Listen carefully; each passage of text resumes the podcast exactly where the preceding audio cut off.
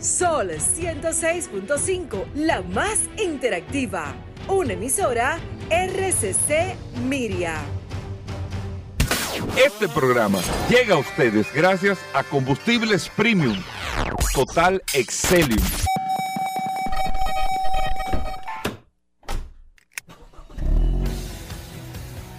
Bienvenidos al programa número uno de movilidad en la República Dominicana. Vehículos en la radio. Bien amigos y bienvenidos a Vehículos en la Radio, señores, jueves. Gracias a todos por estar en sintonía con nosotros compartiendo. Siempre hasta la una de la tarde, aquí en la más interactiva Sol 106.5 para toda la República Dominicana. Recuerden que usted puede descargar la aplicación de Sol en su App Store o Google Play. Sol FM, descarga la aplicación y ahí comparten con nosotros, amigos oyentes, todas las informaciones como siempre en este espacio Vehículos en la Radio. Mi nombre es Hugo Veras, un honor y un placer estar compartiendo con ustedes en el día de hoy, como cada día en este espacio Vehículos en la Radio después del sol de la mañana y tener el honor de poder tener esa interacción directa, directa con el WhatsApp, el 829-630-1990. 829-630-1990, que es el WhatsApp de Vehículos en la Radio. Muchas noticias en el día de hoy. Jueves que vamos a tasar vehículos. Jueves que viene Félix Pujols, nuestro abogado en materia de derechos a los consumidores. Jueves que viene nuestro amigo de Car Factory aquí al programa.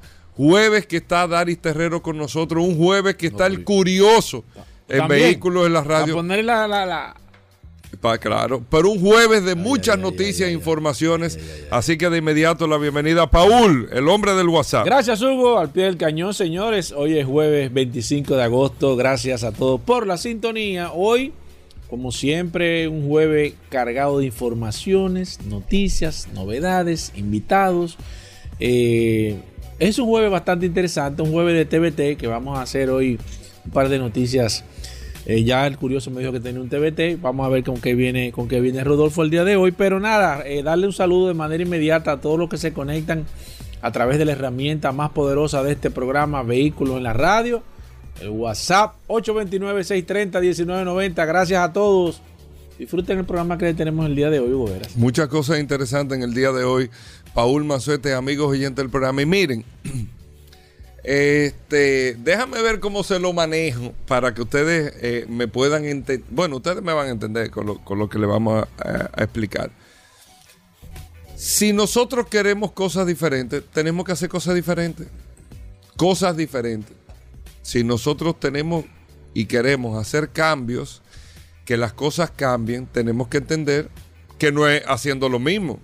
Las cosas no cambian por opinar, hay que hacer cosas distintas para uno tener un resultado distinto. Para uno tener un resultado distinto.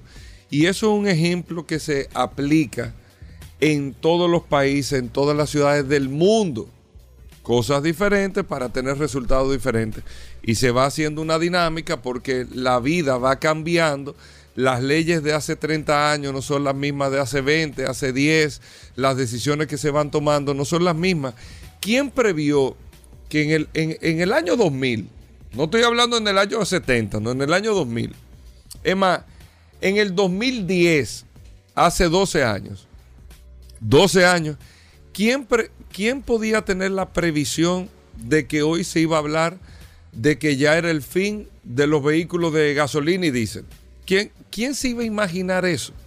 Hace 10 años, en el 2012, vamos a ponerlo ser más cerrado, hace 10 años, ¿quién lo podía prever? Bueno, don Víctor Castro, que vino aquí y, se, y, nos dijo a nosotros en el programa que el petróleo iba a llegar un momento que iban a buscar dónde botarlo, dónde echarlo para regalarlo. Víctor Castro fue que nos dijo eso nosotros en el programa, que nos quedamos sorprendidos, pero le dijimos, mire, usted tiene razón en un punto, por unos planteamientos que, estaba haciendo. Ahora, ¿quién podía prever eso?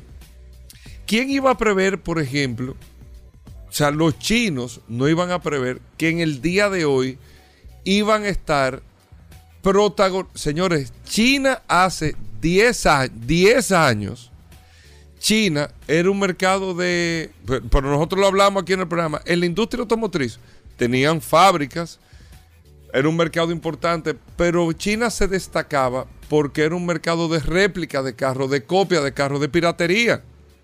Como te piratean una cartera, como te piratean una, un reloj, tú dices, ah, no, ese chino que yo canto. Así te hacían los carros, los Range Rover, eh, unos de, o, unos carros eh, falsificados de Homer, de Jeep, muchísimos carros pirateados, Mercedes-Benz pirateados, que habían otras fábricas que tomaban las medidas y todo y te hacían unos modelos de esos carros. Adentro podían tener un motor de Datsun, pero un carro eh, por afuera era un Mercedes-Benz. Hace 10 años, hoy China, cambiando, cambiando, cambiando, ajustando, cambiando, hoy China o gracias a China, en el día de hoy el carro eléctrico es una realidad. Y las decisiones que ha tomado China en el proteccionismo de su industria automotriz, por su modelo comunista incluso en términos económicos, ese modelo de China, hoy el que está replicando Estados Unidos, proteccionista para la industria automotriz. Hoy son cambios, modelos, esto, para tú poder tener un resultado. Y no quiere decir que ese resultado sea siempre el correcto, pero tú vas ajustando para poder tener un resultado. Hablando de ventas de vehículos, vemos en el día de hoy, amigos oyentes, cómo el estado de California, para que tengan una idea, que es el estado de mayor situación con el tema y conflicto de tránsito, de mayor preocupación los Estados Unidos con los estrictos que son con las decisiones medioambientales. El estado de California, como estado, es el estado más grande en ventas de vehículos de todos los Estados Unidos. De todos los Estados Unidos. Un mercado de 40 millones de vehículos. 40 millones de vehículos. En Estados Unidos se venden 17 millones de vehículos al año. Pero el estado de California concentra 40 millones de vehículos. Solamente para que ustedes tengan una idea o un parámetro, Porsche, en la región del mundo por kilómetro cuadrado que más vehículos Porsche vende, es en el estado de California. Es el estado, reitero, más importante para una marca como Porsche de todos los Estados Unidos el Estado de California ha venido tomando medidas, medidas medioambientales, medidas medioambientales, medidas de tránsito, han puesto semáforos hasta los elevados de ajustes eh, eh, eh, para el tema del comportamiento, para modelar todo el comportamiento de tránsito. La gente se va adaptando porque tú quieres que las cosas se vayan solucionando, entonces tú tienes que acompañar y adaptarte a apostar a esas soluciones para tener resultados diferentes. ¿Qué acaba de decir el estado de California? 2035. Noruega lo puso 2025. Europa está poniendo 2035. El estado de California, como los estados son independientes en temas de sus decisiones en los Estados Unidos, tú tienes un gobierno del país, pero los estados tienen leyes incluso distintas hasta en materia de impuestos hasta en materia de impuestos pueden tomar sus propias decisiones. Acaban de decir, diésel y gasolina, lo está anunciando ahora, al 2035. Se fue. No es que se va a vender, se fue la circulación de diésel y gasolina en los Estados Unidos. Para el 2035 son ajustes que no es que caen bien, pero usted se tiene que adaptar si usted quiere ver un cambio en el comportamiento del clima, la calidad del aire, todo por ejemplo, en California. Y usted se va adaptando y se va ajustando. Le digo todo esto, amigos oyentes, para caer aquí en la República Dominicana. Nosotros tenemos una necesidad que la reconocemos de que las cosas deben de cambiar. Lo único que nosotros nos falta por reconocer es que ese cambio nosotros tenemos que participar en el mismo como ciudadanos, como personas, cambiando nosotros o entendiendo que los estudios, las propuestas, todo lo que se hace, se hace con una evaluación para poder hacer una implementación, para tener un resultado diferente. Lo que está pasando en República Dominicana hoy, y ustedes lo van a ver todo, porque no es un tema de que estamos sembrando un árbol para que en 15 años dé un fruto. No. Lo que está pasando en República Dominicana hoy en materia de transporte, de transporte, es para que nosotros podamos observar, pero debe de haber una reacción de parte de nosotros también para que cuando esto se vaya implementando, que estoy hablando, óyeme, yo mismo que no estoy acostumbrado, yo cogía carro público, que le llamamos carro público. En este caso le vamos a llamar el sistema de autobuses. Pero yo cogía carro público para ir a la universidad. ¿Tú llegaste a coger carro público también, Paul? ¿Cómo que si llega a coger? Un viaje de veces. Oh. Ya nosotros no, no nos vemos eh, tomando un carro público por 1.500 condiciones. Pero el transporte, para invitarte a ti, para invitarme a mí a volver al transporte colectivo, el transporte está cambiando. El transporte está cambiando en autobuses, en un sistema eh, tecnológico para que tú puedas hacer eh, más económico el tema del, del transbordo de los autobuses, para que tú tengas un sistema de metro que sea mucho más efectivo, para tú tener la interconexión con teleféricos también, en regiones como en Santiago, tú tener un sistema de monorriel impresionante. Todas estas cosas funcionan siempre y cuando nosotros estemos abiertos a poder darle la oportunidad que funcione, porque si nosotros no tenemos una reacción en el cambio de comportamiento, no ahora porque no está ahora, cuando venga llegando, que eso va a ser en un periodo, en una etapa 12 meses y en otra etapa no más tardar de 18, 19 meses, no más tardar, nosotros tenemos que entender que debemos de dar un paso también para poder cambiar los comportamientos que se están dando. Ahora acaba de salir, por ejemplo, eh, o se acaba de contratar todo el proceso que se lo explicaba a Paul los otros días, creo que lo comenté brevemente, de la microsimulación y la macrosimulación del distrito y Gran Santo Domingo. Tecnológicamente hablando, sobre la base de los estudios que están, hay un estudio que hay, estudios que se han hecho acompañados con el BIT, y estos estudios reflejan unos cambios de comportamiento que entran los cambios de vía, los pares viales, todo eso está en el estudio. Antes de implementarlo en corto plazo, lo que hemos hecho es contratar tecnológicamente hablando una micro simulación de la ciudad y una macro de todo el Gran Santo Domingo y el perímetro, que te va a decir exactamente cómo es el comportamiento por el estudio que está hecho sobre la base del estudio, para que nosotros podamos recibir esto, que la ciudadanía lo pueda recibir, pero debe de entender, debe de entender que eso va a conllevar a una transformación y un cambio de comportamiento y nosotros tenemos que estar, y se los digo, abiertos a hacer ese cambio de, de transformación para que podamos tener un resultado diferente. ¿Qué es lo que estamos deseando? Ustedes no quieren que este tránsito cambie. Ustedes no lo quieren, todo el mundo lo quiere. Pero eso no se cambia deseándolo. Eso se cambia implementándolo. Eso se cambia adaptándose, ajustándolo. algunas personas no les convendrá, no a todos les va a convenir en un momento determinado por el cambio de comportamiento que tiene, pero usted puede estar seguro que a todos le va a beneficiar a todos les va a beneficiar. Se los digo, amigo oyente, porque uno tiene que ir ajustando, adaptando para que las cosas puedan ir mejorando. Y eso es una, una dinámica del día a día. Eso no es una decisión que tú tomas hoy y ya no la tomas más nunca porque ya no, no, tú tomaste una decisión hoy, mañana aumenta la decisión que tomas y vas aumentando, aumentando porque las necesidades se van presentando. Les voy a poner otro ejemplo. Le estoy poniendo esto para que podamos entender que, que debemos de nuestra parte como ciudadanos entender los procesos de cambios que se están haciendo, que se van a hacer, pero que tienen que ser acompañados, no es que usted lo acepte o no, sino acompañados para ver los resultados de cambio. Australia acaba de tomar una medida que no la tenía en, en, los últimos 50 años, no la tenía, nunca la tuvo, con la evolución de 50 años para acá del parque vehicular australiano. ¿Qué está haciendo Australia?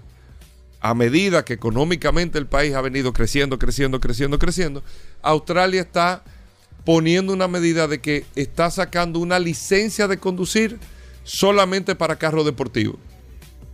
Usted tiene un carro, usted tiene su licencia. Usted tiene un deportivo, usted va a tener que sacar una licencia para el carro deportivo. ¿Por qué? Porque eso te está pidiendo, te está requiriendo una serie de pruebas adicionales para ver si tú tienes la capacidad de tener un carro deportivo. Por la cantidad de gente que está comprando Ferrari, que está comprando Porsche, que está comprando una serie de carros, pero no saben manejarlo. Entonces yo no te puedo dar una licencia como te la doy al día de hoy, eso está pasando en Australia, para manejar un Camry, para manejar un Honda Civic y que sea la misma licencia para manejar un carro de 500 caballos de fuerza. No estamos dando cuenta que se están dando una serie de situaciones, gente que no está preparada, es como una licencia de camión. Manejar un camión, una patana es lo mismo que manejar un carro. No, para eso tú tienes una licencia especial. Eso no se había previsto en Australia y se está tomando la, decisión de sacar una licencia. Cambio, señores. Un cambio para qué? Para ir mejorando la condición y la situación, en este caso de Australia. Les pongo estos ejemplos porque hoy eh, quise venir al programa para decirles, se está trabajando en muchas cosas sumamente interesantes, pero tiene que venir con el acompañamiento de todos no para hacerlo, sino para que funcione. Para que funcione. Yo les digo lo siguiente, los cambios que se van a hacer, las adaptaciones, las mejoras que se van a hacer en el tránsito de la ciudad, van a ser en corto tiempo trascendentales y van a ser comunicadas y van a ser socializadas, van a ser trascendentales.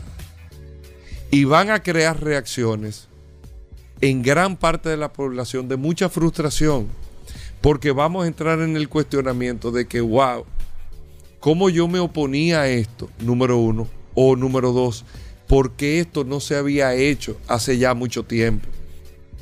¿Por qué no se había hecho?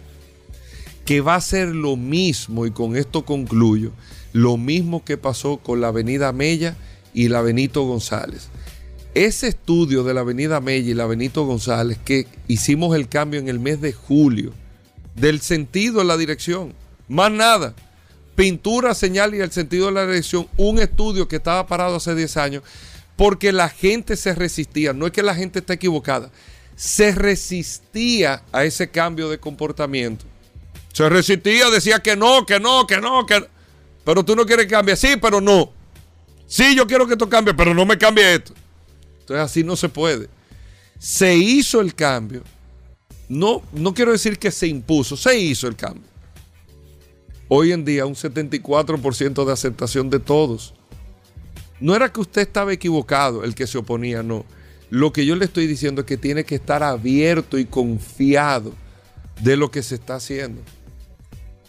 Tenemos que estar abierto y aún y confiado, socializándolo, comunicándolo con todos los pormenores, eso es verdad. Pero debemos de estar abiertos. Mira, vamos a ver. Sí, espérate, y ahora se está haciendo esto para que nosotros podamos tener cambios y resultados diferentes que van a ser de beneficio de la mayoría. Hacemos una breve pausa, amigos oyentes, no se muevan. Gracias a todos por la sintonía. Bueno, de vuelta en Vehículos en la Radio. Gracias a todos por la sintonía. Señor, el curioso llegó temprano. Fuera de ¿eh? control, Esto está fuera de control. Temprano y el curioso va al final del programa, pero él lo que quiere decir que está, aquí. Esto está fuera de control, Hugo. No, no, pero está fuera de control. Paul, nuestro amigo del WhatsApp. Claro, mandar un saludo de manera inmediata a todos los que se conectan a través de la herramienta más poderosa de este programa Vehículos en la Radio. Tú sabes que, Hugo Veras, esta herramienta se ha convertido en toda una celebridad porque cuando en esta semana que estuvimos juntos en el lanzamiento de, Guía, la gente me estaba preguntando que le mostrara esta herramienta. Que si era cierto que esa herramienta era tan poderosa. Y yo, como figura, le digo, mira, aquí está. Y la gente estaba sorprendida. La gente pidiendo que le mostrara realmente el WhatsApp de este programa Vehículos en la Radio. Gracias a ustedes por la confianza. Eh, esa herramienta está diseñada para ustedes. Mira, Bueno, el WhatsApp del programa, que hay que agradecerle a los amigos Oye. oyentes, porque gracias a ellos uno tiene Sí. eh, un feedback Sí, directo Sí, sí, sí. del tuétano de lo que está pasando. Aquí se ha descontado dinero de nómina, Hugo Vera, porque lo, la gente se ha quejado. Sí, sí, sí. Ah, no, que fulano, que no vino. Entonces, descontar el día. Sí, sí, gracias a WhatsApp, Hugo Vera. El curioso que descontado el día, Hugo Es verdad, es verdad. Sí, sí, aquí se descuenta que el el día. curioso no me respondió. El curioso descontado Ah, el no día. te respondió. Sí, de una vez reportado a la secretaría y el día descontado. Exactamente. Bueno, por aprenda. muchas cosas interesantes, amigos oyentes del programa. Vamos de inmediato, Paul. Noticias e informaciones que tenemos para hoy. Gracias, Hugo. Recordar, como siempre, la herramienta más poderosa de este programa, Vehículos en la Radio, el WhatsApp 829-630-1990. Es la herramienta más poderosa de este programa, Vehículos en la Radio. Te tengo varias noticias breves a ti, Hugo, y a los oyentes de este programa Vehículos en la Radio. Primero es, y esta noticia me la, me la envió nuestro amigo José, aquí de este programa Vehículos en la Radio.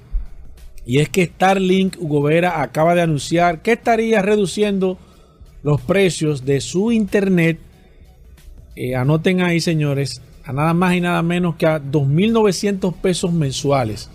No sé si tú confirmaste esa información, José, si eso es positivo. 2.900 pesos mensuales acaba de reducir a partir del 28 de agosto o sea, a partir de tres días aproximadamente, 2.900 pesos Starlink, el internet de aquí en la República Dominicana. Y entiendo que esto va a poner una franca competencia de manera directa con los operadores de los sistemas de internet aquí en la República Dominicana.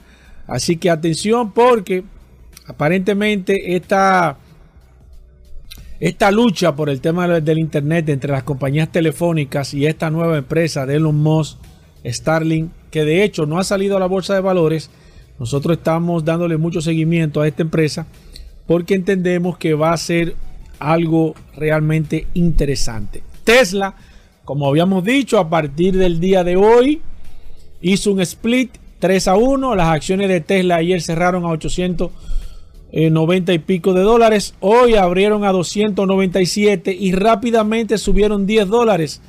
Están en 300, en 307 dólares las acciones de nuevo de Tesla. Eh, recuérdense que hace un par de años, en el año pasado no, recuerdo que un par de años, eh, las acciones de Tesla llegaron a costar eh, 1.350 dólares. Se hizo un split 4 a 1, comenzaron a 350 dólares. Eh, llegaron a estar casi a 900 dólares y hoy comienzan de nuevo en 297. Ya están en 307 dólares, 10 dólares. Y pongan atención porque evidentemente Tesla va a comenzar a subir de nuevo. Por último, y Hugo habló hace un momento de California. California ha sido el estado que más ha estado cuidando el tema medioambiental. No sé si ustedes le han dado seguimiento, pero hay vehículos y hay marcas que fabrican vehículos exclusivamente para el estado de California.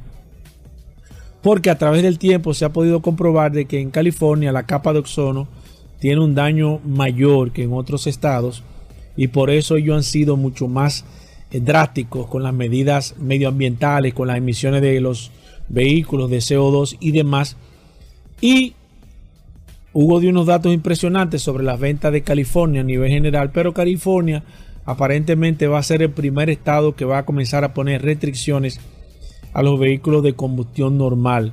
Actualmente el 15% de los vehículos eléctricos que se venden en los Estados Unidos eh, se venden en el estado que más vehículos eléctricos se están vendiendo. Primero porque hay una serie de incentivos adicionales que se le dan a los que compren vehículos eléctricos por debajo de los 45 mil dólares para motivar a este cambio radical. Y ya aparentemente ellos están hablando de que a partir del año 2026 va a comenzar un desmonte gradual de los vehículos de combustión normal en el estado de California. Primer estado que ya prácticamente está anunciando que va a comenzar a poner restricciones a los vehículos de combustión en los Estados Unidos.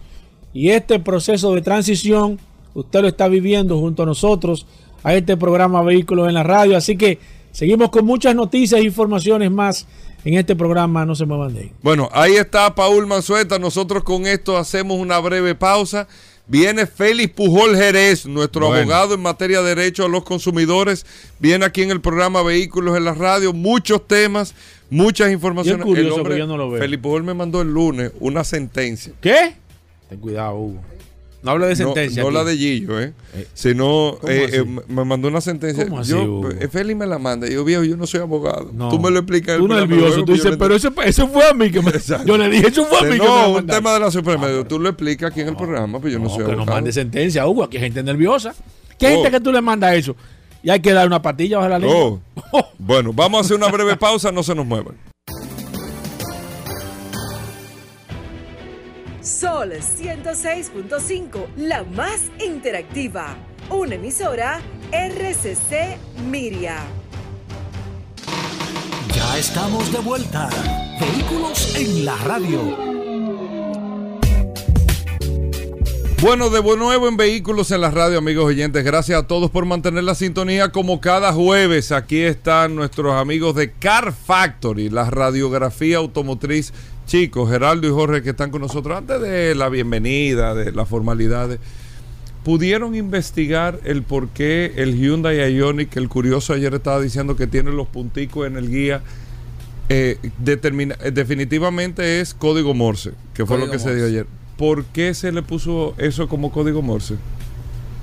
Realmente no, no sabíamos que Mira, teníamos esa Tenemos que hacer esta tarea. tarea. Ayer, Paul, me llamó gente con eso, exactamente. Incluso eh, mucha gente diciéndome, y yo mismo le decía, bueno, eh, me dice, no, que no es Morse, es braille.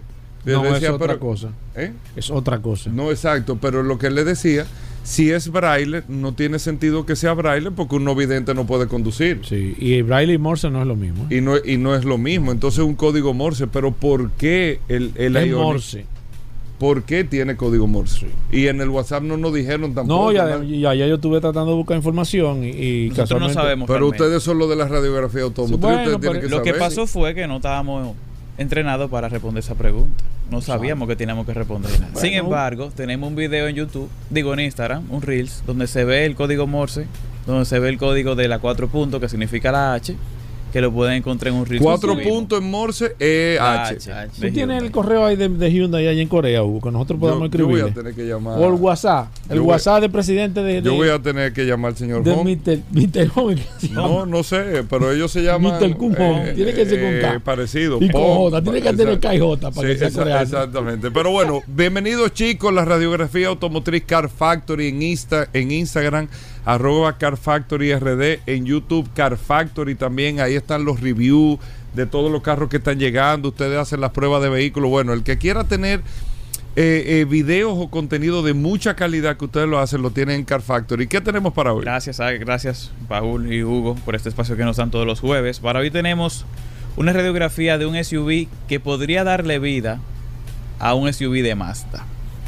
Se A trata, un de, nuevo SUV de Mazda. se trata de eh, Isuzu MUX, un todoterreno para siete pasajeros que nosotros tuvimos la oportunidad de Bueno, probar. pero no es nueva, o sea, la MUX tiene muchísimo tiempo. Bueno, Ahora llegó la- el, La el nuevo modelo, exactamente. 2022, Eh, ok, ok. ¿Y por qué Mazda? Vamos, vamos por parte primero. Vamos por parte. ok. Se Ah. trata de un, de un todoterreno para siete pasajeros, como dijo mi hermano, que vino a sustituir lo que era MU7, que era prácticamente la D-Max en pasadas generaciones, pero con un techo atrás y con dos asientos extra. Lo que pasa con la MUX es una fórmula La muy MUX similar. no es la, la La misma plataforma Correcto. de la camioneta. Sí, El mismo chasis. motorización, El mismo, mismo motor, motor. lo que es Jeepeta. Correcto. Así mismo como ocurre con la Hilux y la Fortuner, como ocurre Que fue con la, la, la sustitución. Isuzu tuvo mucho éxito en, eh, con Jeepeta, con la Rodeo. La Rodeo fue una Jeepeta Ujú. que tuvo muchísimo éxito. Incluso también ellos tuvieron, que esa no tuvo tantos resultados, la Action, que se llamaba aquí en No, ese es. Sanyon, yo creo. ¿Eh? Sanyon Action, que es como una coupé. Acá, Sí. No, pero yo, ahora yo estoy confundido. La Sanyon Action. Pero Sí. ven acá. bien. Sí, yo estoy confundido, pero yo creo que es así. Pero Ellos yo tenían no, Isuzu yo no le estoy diciendo. Rodeo. No, pero yo la Trooper, que fue un tolete de jipeta que la dejaron de hacer por temas de seguridad y, volca- y volcaduras, por pruebas que se hicieron en Estados Unidos. La, la Trooper por todavía andan Trooper por ahí. Y la Trooper la cualidad que tenía, que era una jipeta sumamente eh, eh, cómoda, perdón, económica no, sino era muy cómoda y estaba muy enfocada en el mercado americano. O sea, Isuzu estaba trabajando ese tema, ellos- eh, Isuzu es muy fuerte en Estados Unidos en camiones eh, pequeños, o sea, en camiones Claro.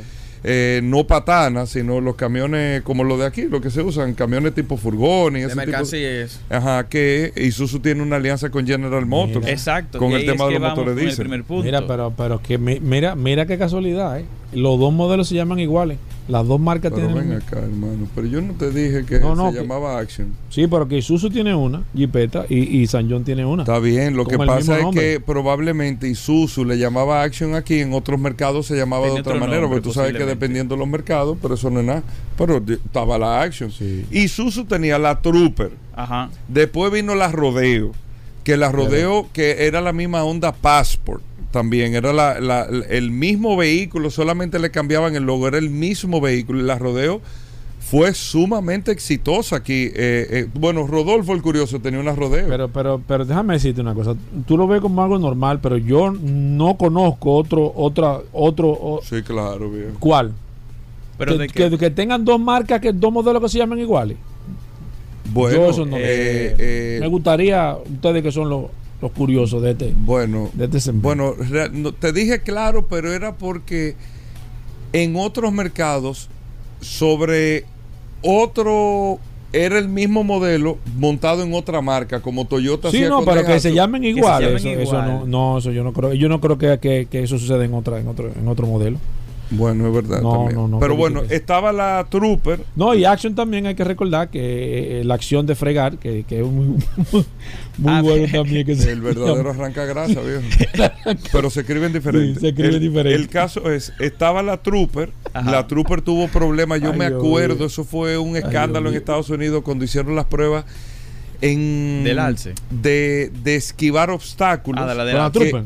Con la Trooper, que la jipeta cuando tú hacías el giro a la derecha y bruscamente a la izquierda, eh, muchos ahí se viraba la hay muchos guagua. modelos con ese problema. Pero se viraba la guagua automáticamente sí. y dejaron de comercializarla por temas de seguridad en Estados Unidos. Después la Trooper, digo, después de la Rodeo, vino la Action, que todavía hay modelos de la Action.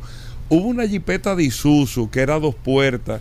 No me acuerdo el nombre, que era una jipeta, de, quedó incluso entre los modelos más feos que se, que se han hecho en el mundo. Una jipeta Isuzu, ¿En serio? dos puertas. ¿Qué año más o menos? Eso es en el año 2002, 2003, por ahí, búscalo, búscalo. Sí, ok. Es SUV fabricado por Isuzu y te va a salir. Yo no me acuerdo el nombre de ese modelo, era un nombre como raro. eh, de ese modelo que tenía las lucecitas redondas. Era muy particular, para no decir feo, porque a cada quien. 2002 más o menos. ¿Eh? 2002. 2002, 2004, ponla ahí para que tú la. Pero mira qué ironía que antes Isuzu tenía muchos modelos y actualmente, bueno, de SUV y actualmente solamente tiene una sola SUV a nivel mundial que es la MUX. Ok, pero que es la misma camioneta Isuzu De la- D-Max exactamente. Con una carrocería Jeepeta. O sea, y entonces algo muy curioso que ocurre es que como usted mencionó que tienen un... ¿Cómo usted? ¿Por qué me dice usted ¿Y qué todavía? fue, a esta Hugo? altura? ¿Por qué? Usted tiene más de un año aquí, bien. Qué barbaridad. Tú. Pero bueno, de- Tú, Hugo, A mí tú y a, y a- y a ti te dicen Tienen usted. una alianza con General Motors en la primera generación. todos de- los motores diésel de baja cilindrada de General Motors los fabrica Isuzu. Y los 4x4 de General Motors lo hace Suzuki. Y complementando con eso, cuando salió Trailblazer, estaba basada en una MUX de primera generación. ¿Cuál tú dices? ¿El amigo? ¿Suzuki no, no, amigo? La, la- Isuzu la amigo. amigo, la amigo, La amigo. exactamente. No, no, no, no, la amigo amigo era no. otra. La Ah. amigo era la, la rodeo de dos puertas. Ah, ok. Es otra que te estoy diciendo. Eh, la, La Trailblazer de primera Trailblazer- generación. La Trailblazer. Pero no la Que uno está- conoce que como la atajó. No, no, no, no, no, no. La Trailblazer que estuvo llegando aquí, que es la que versión diésel, Ujú. es la Isuzu MUX. No es, Exactamente. no es que llena, es la Isuzu MUX con el nombre cambiado. Y entonces luego en la segunda generación de MUX pasó lo curioso. Son- rompieron la alianza con Chevrolet y ahora están trabajando con Mazda. La nueva BT50 es una D-Max. ¿Qué? Que La por eso nueva- que decimos al principio que la puede ve- dar la vida nueva a un nuevo BT50. SUV de Mazda. ¿Cómo? La nueva BT50 es una D-Max. Y por eso, como dijo mi hermano, es que decimos Yo nunca Yo no había que oído puede eso. salir. ¿eh? Sí, Aquí eso sí. no lo saben en Puede salir la MUX. Eso. Que la Mazda BT50 una Isuzu D-Max. Sí. La nueva Mazda BT50. O sea, está montada en la plataforma de... Sí. Y el motor es. Isuzu y todo. Todo. Y por eso es que decimos que posiblemente, aquí conspirando, que podría salir una SUV de Mazda basada en la MUX. Así como ocurre que la MX, la MUX está basada en D-Max, quién sabe si puede salir una Jeepeta basada en la BT50. Que por qué no. Exactamente. Ahora, la, la Mazda, la BT50, físicamente no tiene nada de la D-Max. No, pero lo que está dentro sí. Ok, mira. Lo que está que dentro sí. Ey, eso Por eso la- tú la ves- radiografía. Óyeme, eso es un gran dato. Eso es. Eso es un gran dato. Ahorita viene es- Rodolfo la. Yo no lo sabía, ¿eh? No, eso es interesante. Y también tenemos otro dato que es Faltan dos datazos. ¿Cómo? que significa MUX. Óyeme, Pedro Ten de Mazda ¿Quién? no tenía ese dato. No, tenía ese ¿No está dato. escribiendo aquí el WhatsApp? No, no, no. Él no está tenía, escribiendo no tenía WhatsApp. ese dato. Un No. saludo a Pedro Ten, que me lo encontré ayer. está No tenía ese escribiendo aquí. dato. Entonces, ¿Qué significa MUX? Tenemos dos significados. MUX. Pero Ajá. más o menos tienen una idea de qué significa MUX. no, no. ¿Verdad? Como, como, si fuera un gato. No, no, no. no. Como algo así. Bueno, el primero que es el más-. Si, si fuera así, es una vaca, porque es Mux. MUX. Sí, pero como. Max, Max. Coño, ese gato está variado. No, eh, no, ese gato está. Entonces, ¿Qué significa un ex? Multi Utility Extreme. El, el nombre más conocido, y hay otro. que es makes you exciting. Pero ese tiene una particularidad porque el makes you lo toma de la palabra M. Entonces cuando tú pones you, lo que queda en el medio, que es la U, tú, no haces como la- que. no, tú haces el acrónimo. Tú tienes que hacer como un jueguito con esa palabra. Y por último, exciting, que si bien empieza con E, después le sigue con una X. Ok. Entonces tiene dos acrónimos que son Makes You Exciting y Multi Utility Extreme. Parece que es multi-utility. Es el más conocido, el que- Exacto. ajá. Tiene que tener, tiene mucho más sentido. Se montaron en la MX. Y por lo alto. Nos ¿Qué fuimos a tal? Valle Nuevo y ahí. Ahí se siente cómodo ese vehículo. Probamos el fuera de la ruta y el vehículo va como una alfombra. Desplazándose, bien Cómoda. cómoda. Cómoda No es para nada. fuera de la ruta. Claro, exacto. Porque ya en. Porque en la, en la carretera está basado en una camioneta, es un carro brincón, pero una vez que entramos ya en Valle Nuevo, que no se hay comportó camino, como un vehículo todoterreno. Exactamente. Y además, que ese O día... sea que yo Tiene creo- asiento en piel. Tiene todo asiento en Yo piel. creo, yo creo que ahí es que está el, el kit del asunto de ellos, ¿eh? ¿El qué? De, en ese, en ese, en ese, en ese En esquema. ese nicho. ¿Tú me entiendes? Porque el vehículo es un vehículo que se siente un poco rústico para andar en carretera, aunque es un verdadero todoterreno, pero el que compra ese tipo de vehículo quiere tener un vehículo que andar cómodo en la, Claro. en la ciudad y parece que ellos Por se han enfocado, sí. No, y un carro que viene súper tecnológico porque ya tiene su pantalla touch compatible con Apple CarPlay y además tiene el sistema de Isuzu que es de, de un manejo autónomo.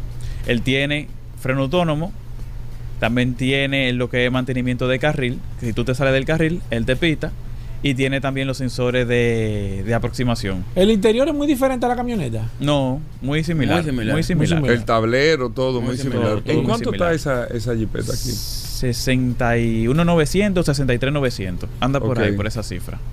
Mira, pero bien, ¿eh? Y el motor diésel Isuzu, que Correcto, es requete sí. probado. Ujú. El 4x4 requete probado. Ellos pudieran quizás competir si, si logran hacer un buen ajuste ahí. Ponerse, ponerse a nivel de la, de la, de la, de la jipeta en ese, que está en esa categoría. Porque el Eh, público que, que está en pasa es 60 que- mil dólares está buscando un vehículo cómodo para, para la ciudad. Yo Hugo. te diría, esa es la competencia. Esa es la competencia de Fortuner. de la Fortuner, exactamente, por el motor diésel, pero. Bueno, sí, es, es de la Fortuner. La Trailblazer que no es una competencia porque es lo mismo. O sea, es la misma Chevrolet Trailblazer diésel. No, ya no. La caja nueva, recordemos que no. Eso era la caja anterior. Pero la nueva Trailblazer no depende de la D-Max. Ok. Entonces tú tienes. En ese segmento están todas las jipetas que están basadas en una camioneta. Por ejemplo, la Ford Everest, que está basada en la Ford Ranger. Ajá. La Fortuner, que está basada en La la, Hilux. Hilux. Y la Trailblazer, que está basada en la Colorado. Ok, perfecto. Bueno, eh, eh, ahí está la información, esa es la radiografía del día de hoy. Ellos deberían de ponerla a competir aquí. Eso puede ser una alternativa sumamente interesante. Por temas de tamaño, yo no te digo con la Prado de, de Toyota por el tema de tamaño, pero sí una alternativa interesante con el tema de la Forerunner, aunque es de gasolina, pero tienen un precio muy similar ahí y aquí tú tienes una diesel Isuzu que por ahí puede, pueden, pueden hacer trabajo ahí. Definitivamente. Si quieren más información, tenemos un review completo en YouTube, en Valle Nuevo, probándola. Que ahí se ven todas las aptitudes y cualidades que tiene este SUV. Arroba Car Factory RB. Ahí nos pueden buscar en Instagram y también en YouTube. Perfecto. Y, tam- y también queremos agregar otra cosa. Hicimos un video colaborativo con Aníbal de Accidentes RD y también con Juan Francisco Pache de Historia de Automotriz de la importancia de utilizar el cinturón en la segunda fila. Los recomendamos que lo vean. Ojalá un video que se haga bastante viral porque pudiera ayudar mucho a las familias, ya que pocas personas saben que si alguien está en la segunda fila y tienen una colisión frontal o lateral, eh, la persona que no está anclado va a salir literalmente volando hacia la izquierda o hacia adelante y puede ocasionar una fatalidad. Incluso poner en riesgo la vida del que está conduciendo.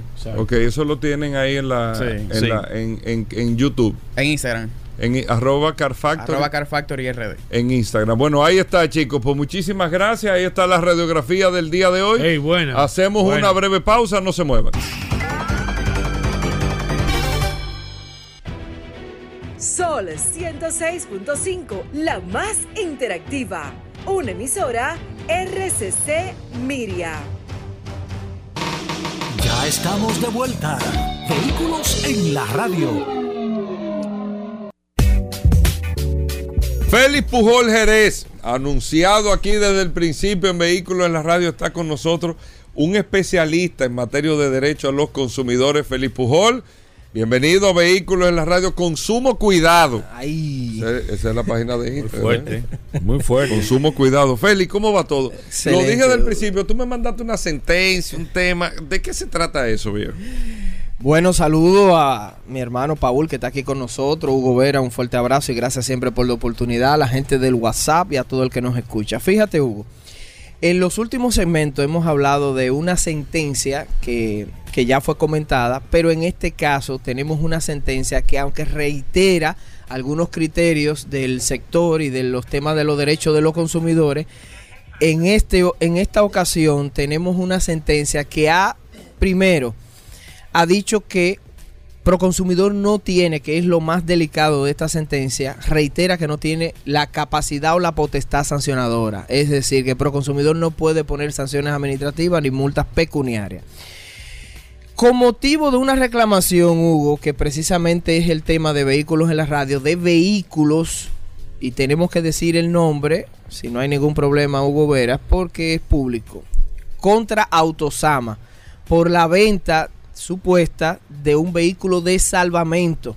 Esta reclamación fue en el año 2017, es bueno aclararlo porque no es de esta gestión, pero la persona que reclamó recibió una resolución gananciosa que acogió parcialmente lo que pedía y Proconsumidor ordenó la devolución de 19 mil dólares.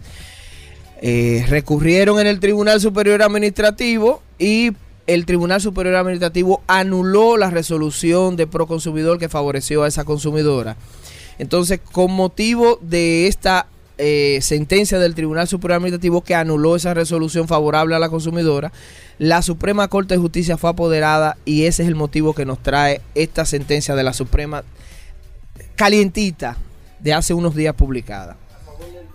Mira, A favor de de Autosama, anulando- de lo, anulando la anulando o reiterando los criterios de la, del Tribunal Superior Administrativo. tú como experto, eh, Félix Pujol, esto, esto que da a entender, debilita el sistema, le quita potestad a proconsumidor, Sí, sí. daña realmente. ¿Cuál, ¿Cuál tú entiendes, tú como experto, que debiese ser la función o debiese ser el procedimiento? Mira, lo primero es que reitera ya un criterio de que Proconsumidor no tiene la potestad sancionadora y ya eso fue también decidido por el Tribunal Constitucional O sea, respecto que de sí la tiene. que sí el Tribunal Constitucional dice que sí la tiene.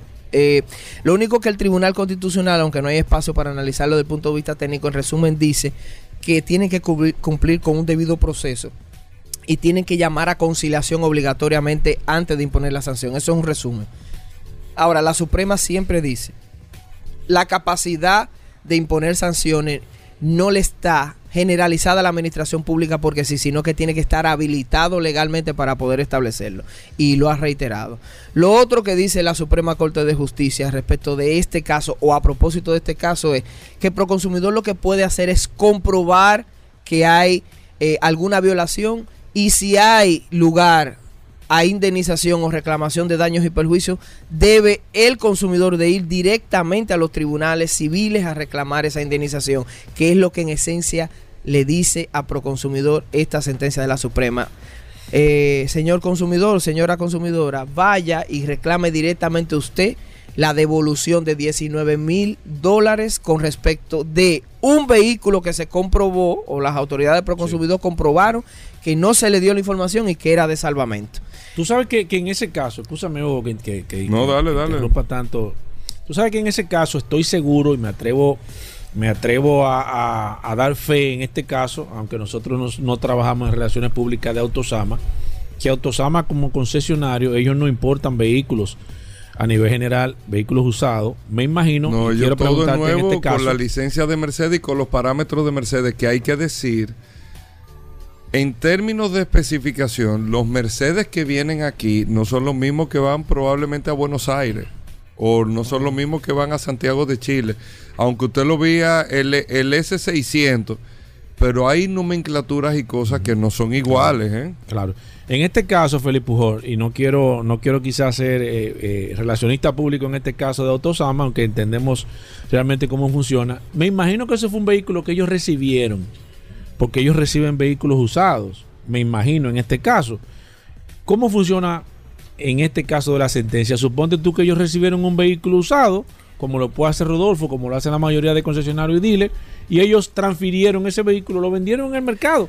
Pero en realidad ellos no son responsables porque ellos no importaron ese vehículo.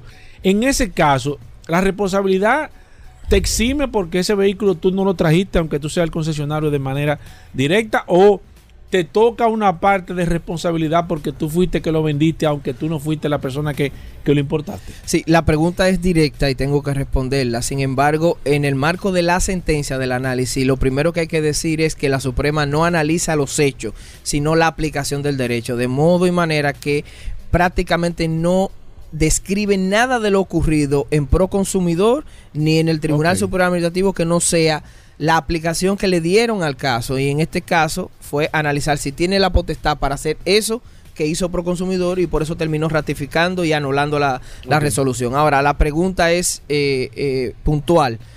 Desde mi punto de vista, un concesionario que recibe un vehículo usado y lo traspasa, lo vende, ya después de ser un especialista, un experto que recibe un vehículo y lo vende a un consumidor final, tiene una responsabilidad.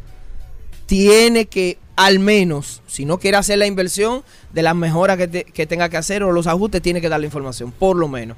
Entonces, si en verdad recibió un vehículo que era de salvamento y se lo transfirió, se lo vendió a un consumidor final, tenía que al menos darle la información. Que eso es lo que eh, en síntesis dice Proconsumidor en su momento. Sin embargo, volvemos al punto de la capacidad, las competencias, el principio de legalidad de la administración pública que lo habíamos dicho en el segmento pasado.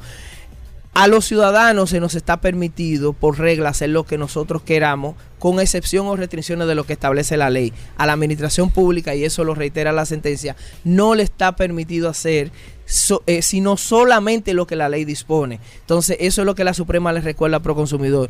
La ley de protección al consumidor te habilita para hacer esto, esto y esto. En este caso, eh, verificar que hay una, una infracción a la ley, pues entonces el consumidor, yo levanto la infracción, le digo, usted violó tales artículos, pero debe de ir a los tribunales de la República a, con esta resolución para que reclame los daños y perjuicios, pero no puede decir y decidir restituir 19 mil dólares con motivo de, de reparación de daños ¿Qué va a pasar ahora con esa resolución? Eh, bueno, ¿Qué viene, Felipe Pujol? Sí, ahí viene eh, la aplicación del librito del que esté en Proconsumidor. Y lo tengo que decir así, porque cada director o cada O- o sea, incumbente tiene queda- una manera de interpretar la ley y tiene un equipo legal que lo ve diferente y entiende que a lo mejor la Suprema se extralimitó, por ejemplo.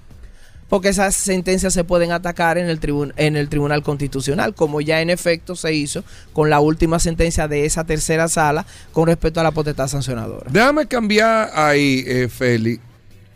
¿Qué, ¿Cómo tú ves que se debe de, yo no sé si legislar, no quiero utilizar la palabra de que el Congreso, no, no. ¿Cómo tú ves que se debe de administrar este sector eh, de vehículos? Porque son es, es muy particular el sector de vehículos a un electrodoméstico en múltiples sentidos. Claro que o hasta una construcción de un apartamento Así por mismo. todo lo que engloba. ¿Qué, qué, si te, si te pedimos a ti una recomendación, ¿qué, qué tú dirías que conoce Si bien del sector? Si lo Claro, nombramos, vamos a claro. nombrarlo. Si te nombras, vamos a suponer. Dime, vamos, Félix. vamos a empujar eso, Hugo. Mire, ya tú lo dijiste. Bueno, ustedes son voces autorizadas del sector. Yo apenas tengo unos años manejando el tema de vehículos, pero para mí, de todos los sectores que yo conozco como especialista en derecho de los consumidores, posiblemente es el más complejo por lo que implica solamente saber los componentes que tiene un vehículo y la dificultad que tiene para fabricarlo y ensamblarlo, te dice a ti lo difícil que es regular el sector. Entonces, una ley general de protección de los derechos del consumidor que aplica básicamente para temas de electrodomésticos, bienes y servicios, productos que son más sencillos. ¿Cómo es posible que se esté regulando a través de esa ley? Tiene que haber necesariamente una ley especial que regule el sector, tanto en la importación como en la comercialización y o inclusive introducir los temas de garantías hacia los consumidores. Y obviamente el tema de regular las licencias de operaciones de un concesionario, de un dealer, para qué? Para poder establecer las reglas claras dentro de los agentes del mercado, que es un tema de defensa de la competencia, pero también hacia el consumidor final con las garantías y que, y que queden claras las reglas para que no hayan zonas grises como ahora mismo hay. Esa es mi recomendación, Hugo Vera, que ya yo lo he dicho en otras ocasiones. Legislar tiene que ser una ley especial de importación y comercialización de vehículos nuevos y usados y que dentro de esa ley establezcan las reglas entre los agentes del mercado que participan tanto en la parte de los nuevos como en la parte de los usados con la emisión de licencias, etcétera, y quién lo va a regular, que La quede claro de cuál es. de, de importación. operación, Pero eso de establece- importación. La 6317 establece que usted tiene que tener una licencia de operación. Sí, pero de, todo el de tema, de desde mi punto de vista, debe estar concentrado en una ley. Po- Posiblemente la potestad para regular eso la tenga el si- Intran, pero si, si posiblemente no la tiene. No, no, no, tiene. me- refiero a que deba de tenerlo. Ahora, lo siga que, teniendo. Lo que ese parámetro no estaba establecido, tenemos que establecerlo. Pero te digo, o sea, si ya tú tienes que tener esa licencia de importación, como dice la ley, esa regulación, tú lo que tienes que hacer es un reglamento y unas normativas que de ahí, eh, para tú tener esta licencia, tú tienes una serie de cosas que cumplir. Y no hay que hablar, tal vez necesariamente, te digo yo, Felipe, para no complicarlo, habla un tema de ley. en principio, porque el tema de la habilitación legal es una cosa y tiene que tener reserva de ley. Me refiero, si Proconsumidor, y vuelvo al punto, de Proconsumidor no tiene la potestad sancionadora supuestamente por la Suprema Corte de Justicia, tú por un reglamento no se la puede habilitar porque no está claro en la ley. Entonces, con ese mismo ejemplo diría, si la ley 6317 no tiene claro el procedimiento y todas las facultades que tiene que tener el Intran, haces un reglamento. en principio habrá que hacer un análisis exhaustivo para ver el haces un tema reglamento y haces las normativas. Perfectamente si es con todas las habilitaciones. Entonces, por eso reitero que una ley especial para el sector de vehículos sería más adecuada porque en ella tú vas a establecer el proceso y procedimiento para, para ese tipo de temas de los concesionarios, de los importadores y de la comercialización. Pero vas a establecer claramente cómo y cuándo opera una garantía legal para un vehículo nuevo y para un usado y cuáles son los requisitos mínimos y el tema de la defensa de los derechos de los consumidores. Esa es mi propuesta y eso es lo que he venido diciendo y gracias por recordarlo aquí a, eh, maestro Hugo Vera, que es el que más sabe de este tema de vehículos. ¿Cómo así, Eh, Hugo? No, no, no, el que más Vamos sabe. Eh, que ey, me lo gané, Tenemos dos preguntas aquí antes de concluir. Dos preguntas. La primera, eh, alguien que está reclamando, en este caso, su vehículo tiene un recall de algo sencillo hasta cierto punto, pero su vehículo fue importado de manera, de manera eh, directa, o sea que no fue a través del concesionario. Eh, siempre hacemos- nos hacen ese- esta pregunta de manera directa, Felipe Pujol. ¿Y qué procede en este caso? ¿Debe realmente el concesionario eh, darle la facilidad de ayudarlo con esto, de acuerdo a, o, o- o- o si el vehículo no fue importado por ellos, el concesionario tiene derecho a no, a no recibir, porque puede argumentar en este caso de que ese vehículo no fue importado o que ellos no tienen esa pieza de manera directa porque ese vehículo no está hecho para esta zona. La eh, segunda es, un- es un- es una posibilidad, porque ya incluso recuerdo a Hugo Veras hablando de esos tipos de temas, vehículos que la fabricación por el tipo de, por ejemplo, de combustible. Sí, sí, sí. Hemos hablado aquí eh, en varias ocasiones. Esa sí sería una excusa. Sin embargo, la primera no. Que se refiere a que usted lo importó de manera particular a República Dominicana, yo no tengo el deber legal de recibirlo. Yo me reservo el derecho de recibirlo. No es posible porque la ley es muy clara y dice que siempre y cuando el consumidor haya adquirido el vehículo y tenga los documentos legales de su importación, el concesionario tiene el deber de recibirlo y darle el mantenimiento requerido. Voy con la segunda pregunta. Dice, hola Félix, eh, compré un vehículo y a los tres meses me di cuenta que tenía las millas alteradas. Decía que tenía 70 mil en el tablero y, al final, eh, de, acuerdo a, los documentos, tiene 105 mil. ¿Cuáles son mis derechos y deberes que tengo en esta situación? Hemos reiterado ac- acá y es una advertencia reiterada a todos los que se dedican a vender vehículos que eso eso puede constituir como una estafa, es un engaño y esta parte no es simplemente administrativa, esto tiene implicaciones penales y lo hemos advertido en varias ocasiones, así que aquellos que lo están haciendo que que descontinúen. Yo no, te, no tenía siglos que no escuchaba el tema de alteración de millas, pero pueden ir a Proconsumidor, reclamar y Proconsumidor, independientemente de cualquier proceso administrativo, puede apoderar al Ministerio Público y puede haber sanciones penales en los tribunales de la República. Bueno, ahí está Félix Pujol para comunicarse contigo. Arroba Félix Pujols y arroba Consumo Cuidado RD. Y a través, y a tra- eh, sí, ¿no? Y a, y a través de- del está- WhatsApp, la herramienta Mira, más poderosa. El hombre lo estoy, ¿Cómo viendo, es, lo, estoy- lo estoy viendo como con un feeling de- Bueno. de, nombramiento. Eh, bueno. Me huele a nombramiento. Bueno. Ey, me lo gané hoy aquí. Sí, Hoy te lo ganaste, sí. El, peda- el pedacito que él dice eso, eh, para que me lo guarden por ahí, por favor, que yo necesito. Ey, ey, ey. Esa. Gracias, amigos oyentes, por la sintonía. Hacemos una pausa, no se muevan. Bien, y de vuelta en Vehículos en la Radio, gracias a todos por la sintonía. Daris Terrero con nosotros, la ley 6317. Daris Terrero siempre nos trae un artículo, una información sobre la ley y es un servicio que se hace para que todos podamos conocer este nuevo marco legal para el tránsito y la movilidad, la, ley 6317 de tránsito, transporte y movilidad. Daris Terrero está aquí con nosotros, vamos a ver qué tenemos en el día de hoy. Gracias Hugo, gracias Paul, agradecer siempre la oportunidad que nos brindan de llegar a toda la audiencia de vehículos en la radio por acá, por la más interactiva Sol 106.5 y este segmento que hemos denominado Dari Terrero hablando sobre la ley 6317, esta norma que rige la movilidad, el transporte terrestre, el tránsito y la seguridad vial en República Dominicana. Miren, muchas personas me escriben, me hacen consultas sobre qué ocurre cuando una práctica recurrente en República Dominicana y es que los motociclistas, una gran parte de ellos, circulan en vía contraria. Es muy frecuente usted ver en una vía, una carretera, autopista, ver un motociclista evitando un pase o un giro o un retorno y conducen en vía contraria. Me dicen, ¿qué ocurre si hay un accidente, si hay una reclamación? Y obviamente que todo lo que está prohibido por la ley, obviamente que constituye una pérdida de derechos. Me explico. Si un conductor circula en vía contraria y este vehículo es producto de un accidente, obviamente quien viene en violación a la ley,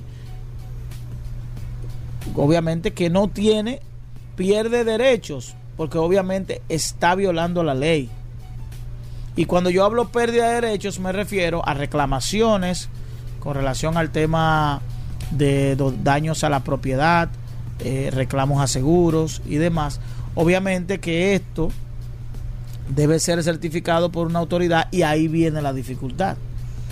Viene la dificultad de que no tenemos en República Dominicana la posibilidad de que una unidad técnica de investigación de accidentes pueda certificar lo que ocurrió o que un agente de la DGC tenga la responsabilidad de ver lo ocurrido y establecer conforme a, a la fe pública que tiene qué cosa ocurrió. Y es que la ley 63 y 7 habla del artículo 252 de cruzarse en sentido contrario. Dice que todo vehículo que transite en sentido contrario o cruzará por su respectiva derecha cederá la, a la mitad del camino.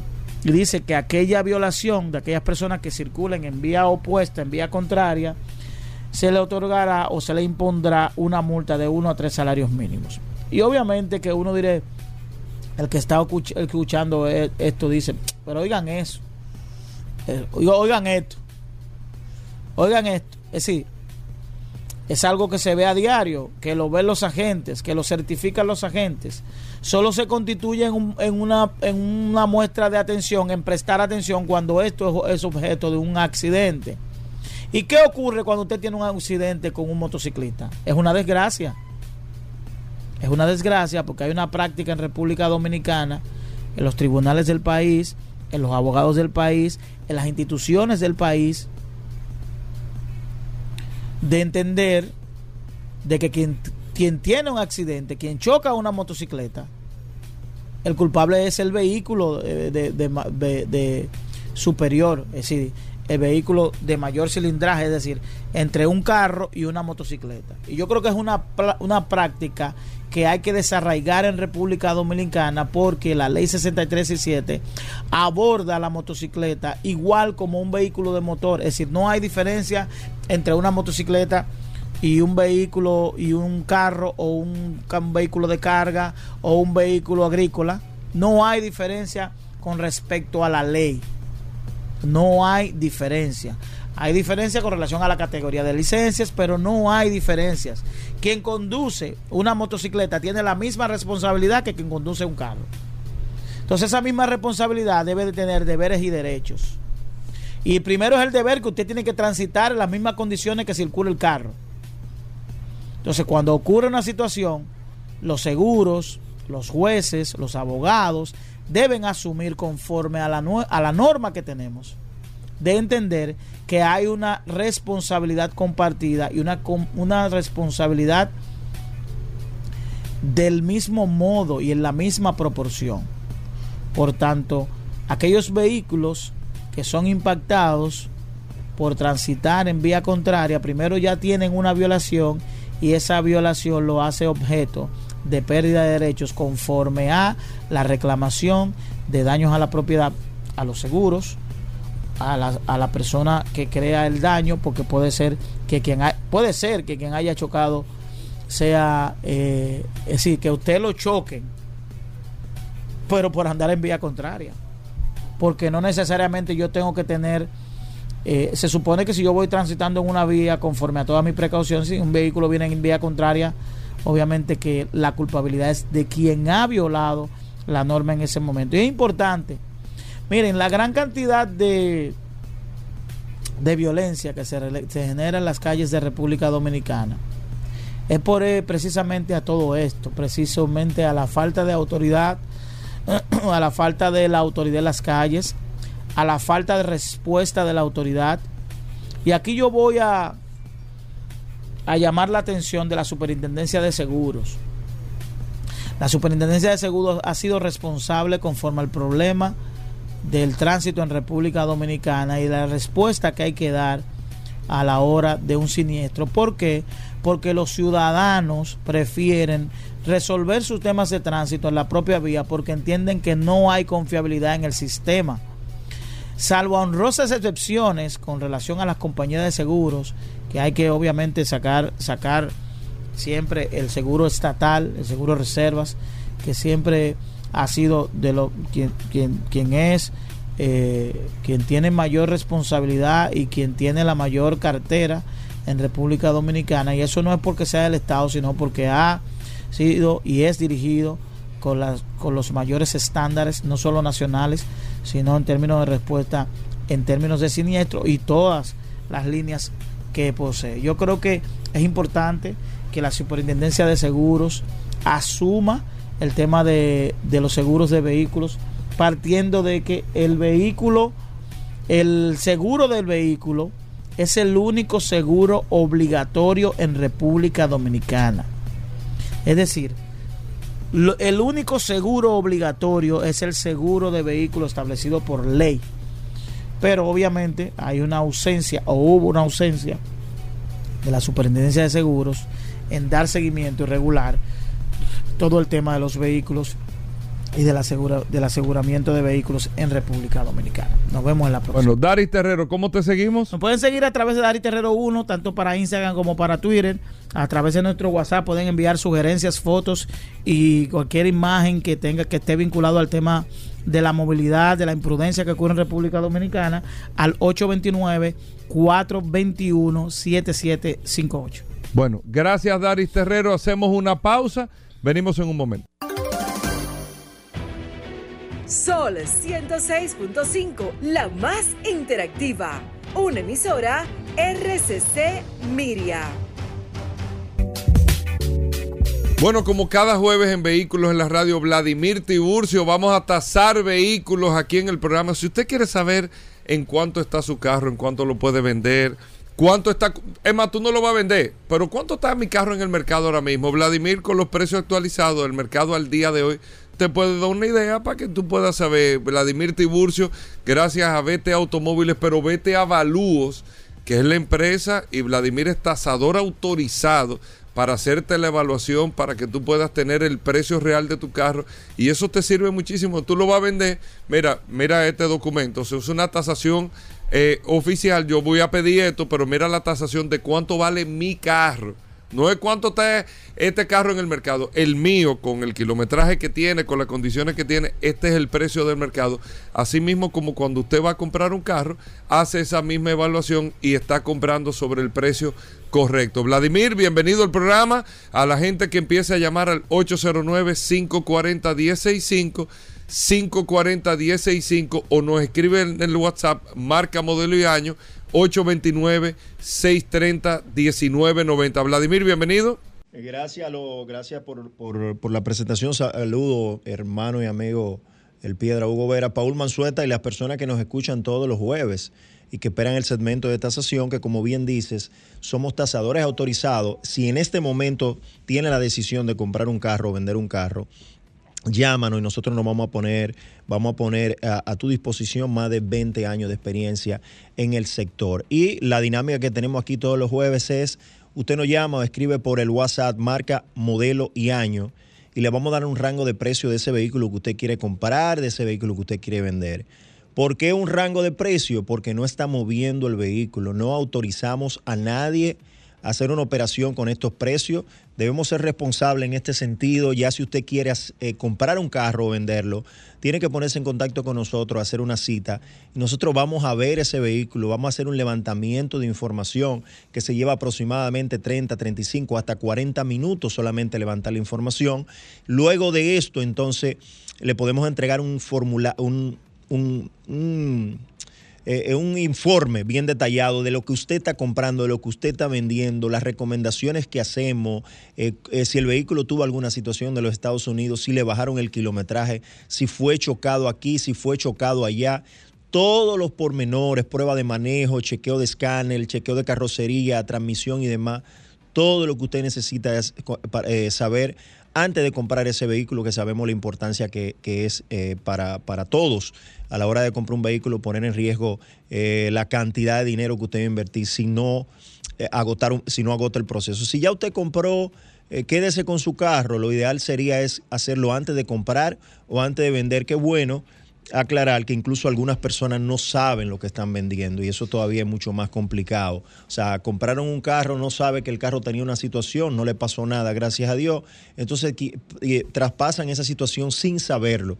Lo que recomendamos es que si usted va a comprar, eh, se tome un tiempo, agote un proceso y se ponga en contacto con nosotros. Somos pioneros en este sentido, somos los primeros que hacemos este trabajo eh, y, y, 25 años en el sector lo quisimos poner a disposición de cada uno de cada uno de ustedes. Así que vamos a comenzar a tasar vehículos, Paul. Claro que sí, vamos con la línea telefónica 809-540-165 a través de la línea telefónica y a través del WhatsApp, escribirme, por favor, no llamada a través del WhatsApp 829-630-1990. Voy con la primera llamada. Buenas. Buenas. Sí, adelante. Toyota Corolla tipo S Plus 2013, negro, en perfecto estado, con 85 mil kilómetros. Una pregunta, señor. ¿Qué significa el Plus? Que tiene eh, teléfono en el guía y Bluetooth y todo eso. Ese, esa es la versión tipo S. Ok. eh, que es una versión que viene normalmente en los Estados Unidos, viene configurado de diferentes formas, pero principalmente lo que especifica más es el cambio en el interior, las, las, las butacas. ¿Son el, diferentes? El cosido de los guías es diferente al ¿El- carro. el Plus o al- el S? No, al- el S. O sea, Ese es un S normal. ese es un S normal, algunos tienen algunos aditamentos, otros no, pero la diferencia básica de todos es el interior y los spoilers del, del tipo Entre- Sport. entre el Es tipo S y el LE. y el normal. LE y el normal, como la gente, el normal es que la gente le dice el LE o el tipo C, que es el que viene sin el tacómetro. Y el LE, que es el que viene con todo el equipamiento, la diferencia es que no tiene el interior del tipo S, que regularmente es una butaca, son butacas diferentes, viene cosido El tipo S. guía, ajá, viene con control en el guía también y tiene los spoilers de la Sport. Ok, es el tipo Es un S. carro de 650, 675. Perfecto, voy con esta. Buenas. Sí. Sí. Eh, Kia Sporta 2013, americana. Kia Sporta 2013 entre 7 y medio, 7, 7 y medio. Buenas. Buenas. Sí, adelante. Hermano, Ford Mustang 2014 V6, capota dura. Eh, eh, ¿El carro es americano?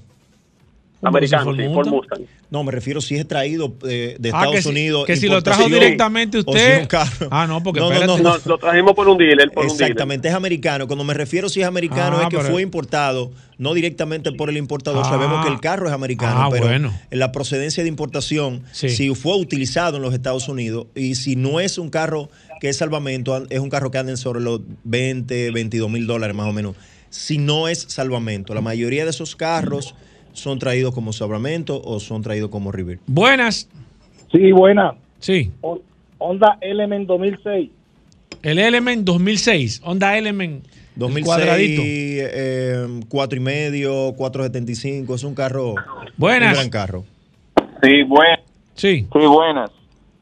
Skoda Roster 2007 con 218 kilómetros en excelentes condiciones. 218 kilómetros. Sí, O sea, 218, no 218 mil. 218 mil kilómetros. 218 mil. ¿Qué marca fue que- Un Skoda Roster. Es un carro de 250, 275, si está en las condiciones. Buenas. Sí, buenas. Dos Sí. vehículos.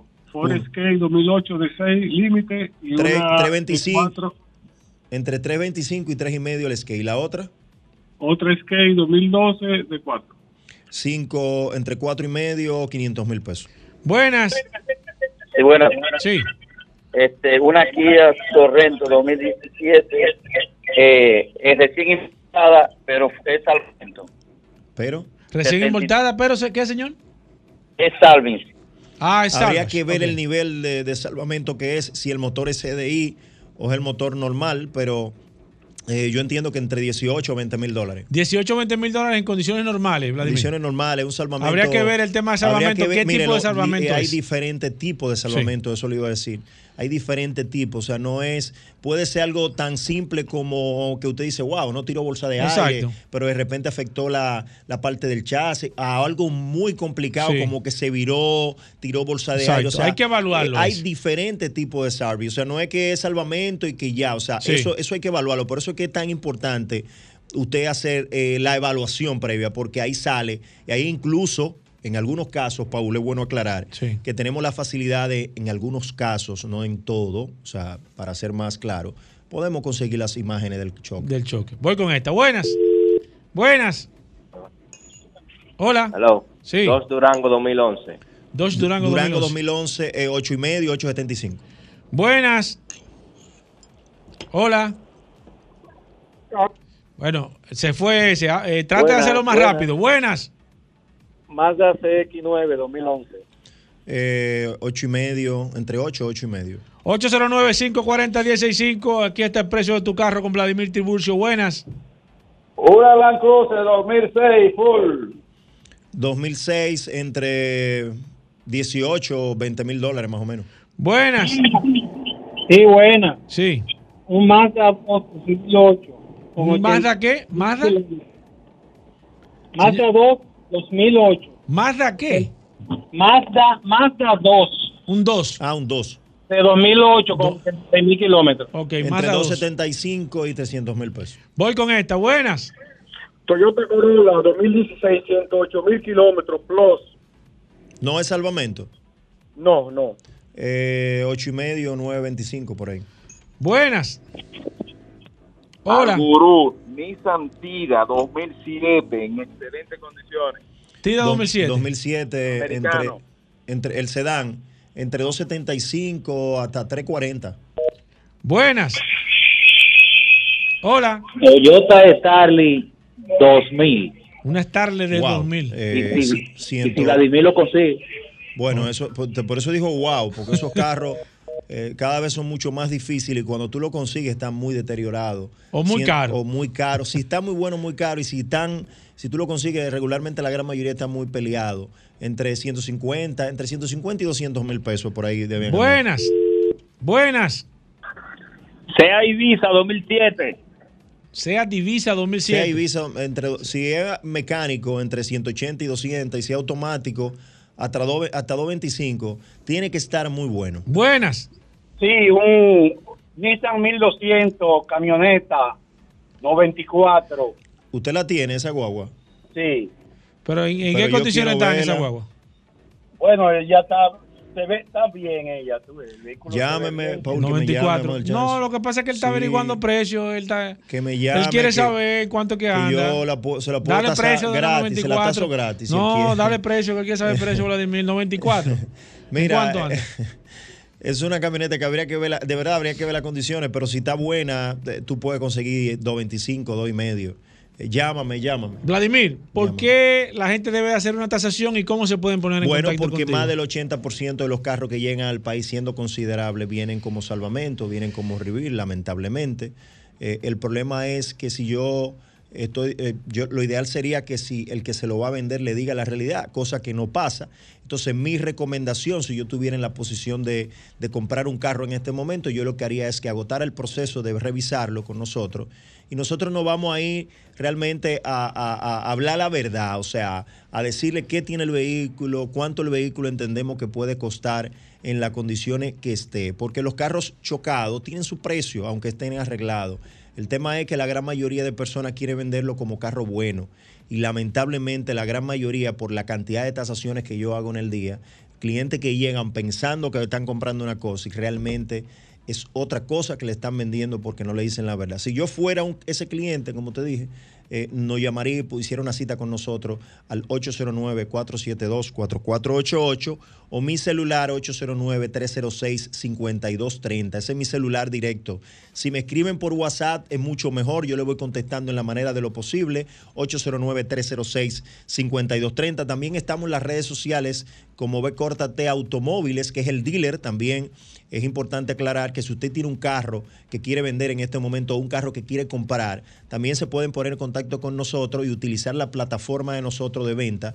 Y síganos también en las redes sociales como B T Avalúo. B T Automóviles, que es el dealer y B Corta T Avalúo, que es la compañía de tasación con especialidad en la tasación y la asesoría de compra de vehículos. Somos pioneros en ese sentido y ponemos a su disposición más de 25 años de experiencia en el sector. Bueno, gracias Vladimir. Con esto nosotros hacemos una pausa. Amigos oyentes, ya Paul, tú le sigues mandando a los amigos oyentes por el WhatsApp. Claro, nos ahí. quedamos aquí con el 829-630-1990. eh, Para con cualquier Vladimir cosa ahí. Contestando todas sus preguntas. Así mismo, hacemos una pausa, no se muevan. Ya estamos de vuelta. Vehículos en la radio. Todo el mundo lo estaba esperando. Aquí está el hombre de las curiosidades, Rodolfo Hernández, con nosotros aquí en Vehículos en la Radio. Gracias, Magno Oriental y ¿Por qué tú Magna Gasco. No, no. ¿Por es qué que tú te emocionas Me así? empiezan a escribir a las 10. De- de la diez. ¿Qué va a llevar el curioso? Ay, ¿En serio? Claro, para la O gente. sea, la está gente desayunando, ¿Quién? comienza a escribirte. ¿Quién? Señores, Rodolfo Hernández No. con nosotros, el hombre de Hyundai, BMW y Mini. Primero, Rodolfo, antes de la curiosidad, ¿cómo va Magna Oriental, Magna Gasco? Es cerrando el mes de agosto ya. Bueno, como siempre, gracias a Hugo Veras, gracias a la Resistencia Mansueta. Un saludo aquí a mi hermano Corny. ¿Cómo es que nosotros le decimos? Don Corleone. Don Corleone. Fran, eh, Hugo, no Don- apoye eh, eso. Tremenda No serie. apoye eso, Hugo. Bueno, recordarle a todos que Magna tiene su casa en la zona oriental, en la avenida San Vicente de Paul, esquina Doctor Tavio Mejía Rical, con nuestros teléfonos 809-591-1555, nuestro WhatsApp 809-224-2002, una amplia exhibición de la marca BMW, Mini y Hyundai. Recuerde que todos nuestros asesores de negocios están debidamente certificados por Hyundai Motor Company y BMW Internacional, que lo harán vivir una experiencia inolvidable al momento de usted adquirir uno de nuestros vehículos. En BMW tenemos para entrega inmediata varios modelos, como decimos diariamente, X5 25D de dos filas y tres filas, X5 en package, X6 y tenemos varios modelos de X7 con precios especiales desde 139.900 dólares.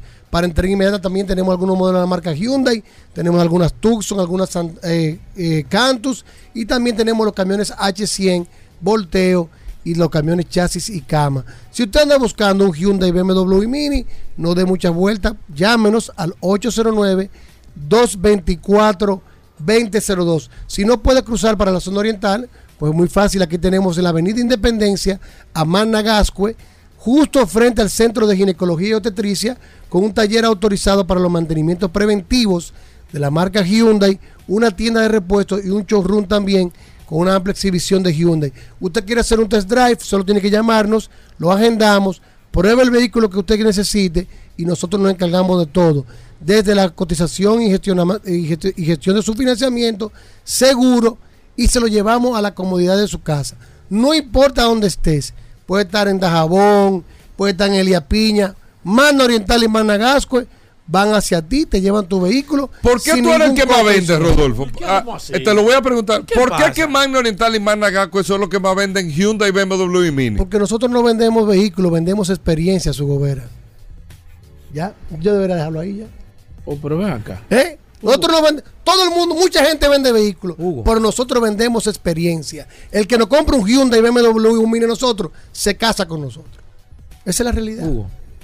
Si usted quiere saber más detalles, 809-224-2002, 809-224-2002. Si tienes un vehículo usado, te lo recibimos, te lo tasamos con, si tiene una deuda, la saldamos, con la diferencia aplicamos el inicial y si te sobra, te lo devolvemos en efectivo.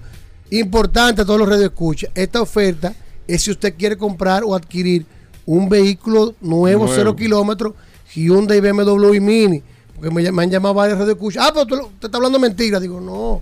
Yo estoy aquí con Freddy Pujol, yo no, yo tengo que decir las cosas como con, son. No, con Félix. ¿Eh? Pujol, con Félix Pujol. ¿De qué ¿Eh? Freddy? Bueno, pero Él está cambiando el nombre a todo el mundo. Hugo. Freddy Pujol. Hugo, pero te- Hugo le está ¿Qué cambiando el nombre a todo el mundo, Hugo, aquí. nosotros decimos cero, pero ahora hay una palabrita. eh, Ten cuidado. Publicidad engañosa. Ten aquí cuidado, no hay ten publicidad cuidado, engañosa. Ten cuidado, ten cuidado. Aquí es la realidad. Ten cuidado. Si usted quiere un BMW, un Mini o un Hyundai cero Hugo. kilómetros de nosotros, nosotros le tasamos su Hugo, vehículo. despídelo. Si tiene deuda, la saldamos y con la diferencia aplicamos el inicial. Hugo. Llámenos 809-224-2002. Síganos en las redes.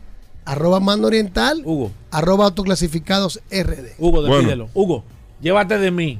Llévate de mí, Hugo. Señores, Llévate de mí. ah, espérate, Llévate que de tan- mí. gra- pasa es que esta Llévate de curiosidad mí. tú debí la- debiste haberla dicho, pero la tengo yo. Llévate de mí. Oye, oh. El curioso. Hugo, no, eso no, te- eso no es radio, Hugo. Ya debería Hugo, poner no un radio. bumper cuando yo Perdón, entre. perdón. Vamos a Tú negociar. has Yo necesito apoyado la cuestión de- Yo necesito de- una musiquita. De la resistencia. Ya, Ayer, voy a hablar contigo, ayer una negoció un tipo de un carro resistencia. Digo, no, Y hay Hugo, un sticker ya. No, Hugo, no. Tú no debes estar apoyando eso, Hugo. Ya me cambian el nombre a mí. Bueno, no. De resi- de aquí está, señores, el hombre de las curiosidades. Solo Tengo curiosidad en vehículos en la Está radio. inflado el hombre, Hugo. Está Dale, inflado. Rodolfo. Tú sabes, Hugo. Vera, que nosotros que, llegó y entró a la cabina. nosotros que nacimos en la década de los 70, creo que tú lo que estamos aquí, estamos en los 70. No, no, Eh, no. ten cuidado, a mí ten no me cuidado. estés Sí, tú eres Ten 70. cuidado, ten cuidado. No, yo nací en el, el 29 de diciembre del 78. Ten Bueno, cuidado. tú eres de la década de los 70. No, yo no soy de la década de los 70. ¿Cómo que no? ¿Y de cuál década de los 80 entonces? Balaguer Bueno, tenía yo tres, pude- década? Pero no, no, yo no, pude no. haber nacido Balaguer en el tenía 70. tres meses que había dejado el La poder década del cuando- 70, del 70 al 79, tú eres de la década del Ya, 70. sí. Tres meses hacía que Balaguer no estaba en el poder. Estaba caminando en el, en el Tú eres de la década del 70. Yo Hugo, no ten soy de la cuidado. década Ten del cuidado, 70 porque Hugo. yo no viví eso. Ten ni cuidado, jugué. Hugo. Nacimos, yo dije, el pri- eh, ni- No, no, deja tú- el celular, Hugo. Cuidado. Nosotros los que nacimos Oh. en la época del, de la década del 70, Hugo, se te está yendo del control. disfrutamos lo que fue esa gran película Back to the Future. ¿Te recuerdas esa película? Oye, al otro, por eso del 85. No mira. No Espérate. de TVT. en esa película Mira, Back to the Future. uno- lo del cepillo. Espérate, que no me interrumpa, que los redescuchas se están quejando. Sí, se quejan, se quejan. Se están quejando que la resistencia. Dale, eh, manéjate solo, dale. Eh, el ícono, el vehículo ícono de esa película que fue- se convirtió en ícono fue el DeLorean. El DeLorean que fue creado por John DeLorean, un ícono de la industria, un playboy, un rubirosa eh, DeLorean. Escúchame, hay un documental Espérate. de ah, John DeLorean. Espérate. No me espérate. interrumpa. Pero es, una- es un dato al margen. un dato de El de Netflix. Eso, eso lo vamos a decir ahora. Ok, Estate ok. tranquilo, te me adelante. Bueno, que me quiero para acá Hugo, siempre. como Sí, sí, de la quiere cabina. como dar detalles para que, para que, Ese que- famoso vehículo, de los primeros vehículos, el primer vehículo hecho con una carrocería de aluminio, que la fábrica se, se puso en. de acero inoxidable. Exacto. Sí. Exacto. Se puso en. el- en Corrígelo tú. Corrígelo tú. es casi lo mismo. El aluminio y la No, no es lo mismo, no, no es lo mismo. Que aquí cogieron un DeLorean y lo pintaron. de Que mira, déjame decirte que voy a darte dato. Aquí hay, aquí hay DeLorean, ¿eh? No. Yo sé que no se Mira, Aquí hay, aquí hay DeLorean. Mira, aquí hay un DeLorean que tiene un tipo guardado. Me mandaron una foto. Se la mandé a Eri López y me dijo que él no sabía que ese carro estaba aquí. Nítido. Pues ese Original. carro, Gobera, Que lo tiene el tipo guardado. que la fábrica se movió a Irlanda, al norte de Irlanda, donde se hizo la fábrica. Se sacaron 9000 unidades. Eh, no tuvieron éxito, tuvieron que cerrar. Y en la película Back to the Future fue que logró convertirse en un ícono y aumentaron la venta, pero ya habían cerrado inclusive la fábrica. Inclusive su fabricante, John Aumentó- DeLorean, Aumentó el interés. el por interés, eh, tuvo preso por problemas de... No, y te pido Tú disculpas. cayó preso por problemas de tráfico de drogas. ¿Tú supiste eso? Oh, Pero por eso, por eso que Estamos tiene que hablando- ver el documental. Espérate, pero ¿qué sucede con esta compañía? Él murió a los 80 años, vendió todas sus acciones. Y en el transcurso del tiempo se han mantenido, señores, de los 9.000 DeLorean que se fabricaron, hay 6.000 todavía en la calle, en coleccionistas. Y por la misma demanda de los consumidores de DeLorean, la fábrica siempre se mantuvo como viva, hasta que La ahora... marca, la marca. La marca. Hasta que ahora una compañía tejana de Texas adquirió la marca y salió el 18 de agosto en un evento el nuevo DeLorean que va a salir en la Los conceptos. No, el carro físicamente cuya producción va a salir ya en el 2024. ¿Usted lo sabía eso? Claro, Claro. eso se dijo aquí. Pero espérate. Sin La embargo, curiosidad con- espera- No, ah, espérate, que No, no, este- perdón, Este más, o sea, programa, oye, esto, Hoy tú estás dando ¿Tú noticias. sabes quién es el CEO, a quién buscó la compañía como este- CEO este de programa esta hasta fábrica? 55. ¿Tú sabías a, hasta las quién, 3. a quién buscó la compañía como CEO? Nada más y nada menos que a, a Just Debris, que fue CEO de Tesla. Es el nuevo CEO. Va a ser bueno carro. es el nuevo CEO. Va a ser bueno entonces. Y adivina quién está encargado del diseño. Va a ser Italia, Italia, Italia Design, con Giorgio, Giorgetto Giugiaro. que fue el mismo cuidado diseñador el del primer DeLorean, es el encargado, junto con Volkswagen, de diseñar el nuevo DeLorean. Pero atiende qué cosa más. pero- Ahí viene la curiosidad. Claro. Ok. Atención, Porque suban el ese radio. carro en el Back to the Future nos dio funciones que nosotros ni, ni Que ese siquiera, carro está, ¿eh? ni siquiera nos imaginábamos. Ese carro está. el de Sin película. embargo, oye lo que trae este carro nuevo. Cuando tú compras el vehículo, te van a, entre- eh, te van a entregar una, un Fitbit. Eh, ¿Qué? ¿Un qué? Un fit, en la banda, Ah, una- un sí. brazalete, Un brazalete. como el Fitbit de Lorian, Hombre, para que tú inglés, se lo Hugo. entregues a tu ser amado. ¿Cómo así? A tu esposa, no a tu novia, eh, Paul, a tu No, esposa. espérate, hermano. ¿Cómo, Ey, ey. ¿cómo así, No, Hugo?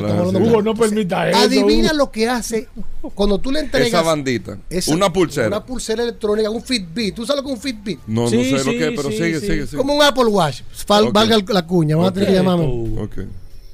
Con ese Apple marcas. Watch, ella va a poder sintonizar los latidos de su corazón y el conductor del carro lo va a sentir en el asiento. Es decir, yo voy a poder sentir los latidos del corazón de mi esposa y si ella quiere darme un abrazo, aprieta un botón del, del aprieta un botón del reloj y el asiento. No, oye, esto, no, Gobera. Espérense, espérense, espérense. Espérense, no, espérense. El asiento. Espérense, porque ahí está que espérate. profundizarlo. entonces. El asiento del conductor va a cerrar y tú vas a sentir como un abrazo de que en ese momento Ese carro no se va a vender. a miles de distancia te lo va a dar. Ese carro no se va a vender. También tú puedes, la temperatura corporal Oye, eso.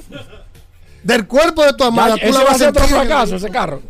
Ese carro va a ser ¿Eh? otro fracaso. Yo pensaba que le había cambiado. No, no, Paul, espérate. ¿Por qué no, no, tú no profundizas del tema de Esos son ustedes que están peleados con las mujeres siempre. Son los buenos que están en la Hugo, carretera. Hugo, ¿Eh? Y que tu ¿qué esposa es te manda un Pero- abrazo en Hugo, el carro. ¿por qué es Y que el carro te abrace. Hugo, ¿qué Porque tu esposa en ese momento te está Este abrazando. vehículo en la radio, Hugo. ¿Y qué Es lo que este hombre está haciendo? ¿Eh?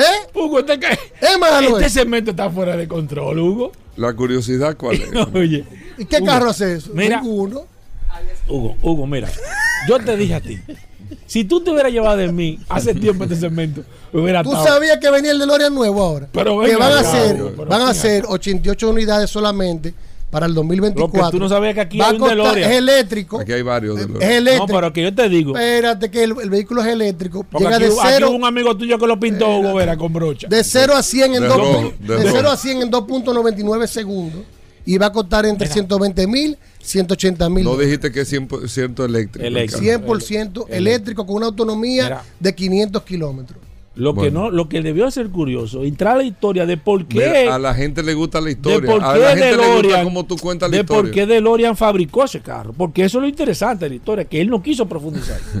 ¿Por qué lo fabricó? no, no, no, yo no voy a decir nada. Claro que lo, fue fue No. el proyecto ¿Por de qué? él. ¿Por qué? Recuérdate que John DeLorean fue el fabricante y diseñador de grandes vehículos cuando estaba en General Motors, como el, Pont- el Pontiac, el GT4 Pontiac, y él decidió Ey, hacer ey, un carro futurista. Sacó, sacó de abajo. Ey. No, Decidió hacer un carro futurista. ey, sacó, Ey. sacó, Lo- sacó, lo dis- sacó Bueno, de abajo. Sacó, sacó, sacó. Inclusive él se fue para Irlanda.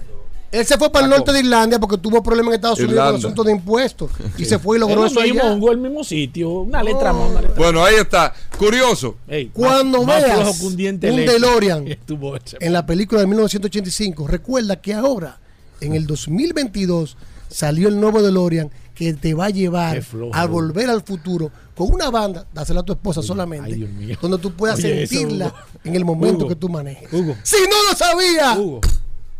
Ya que venga a los 15 y los 30 como los Hay, cobradores. hay hay que Lo que grabar con, 15 y con 30. Joe Vera. El curioso. Oye, oye, eso está duro, Gober. Tú estás- tú estás Está bien. pegando El teléfono Ese ya, que no tenemos que. Espérate, ¿cómo que me tenemos Mira, que- Sol ya salió para su programa aparte yo. Ey, 809 oh, 224 2002. Gracias, Rodolfo. Nos despedimos. Hasta mañana. Combustibles Premium Total Excelium.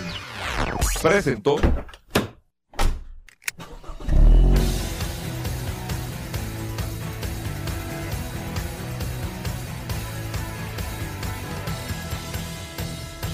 Vehículos en la radio.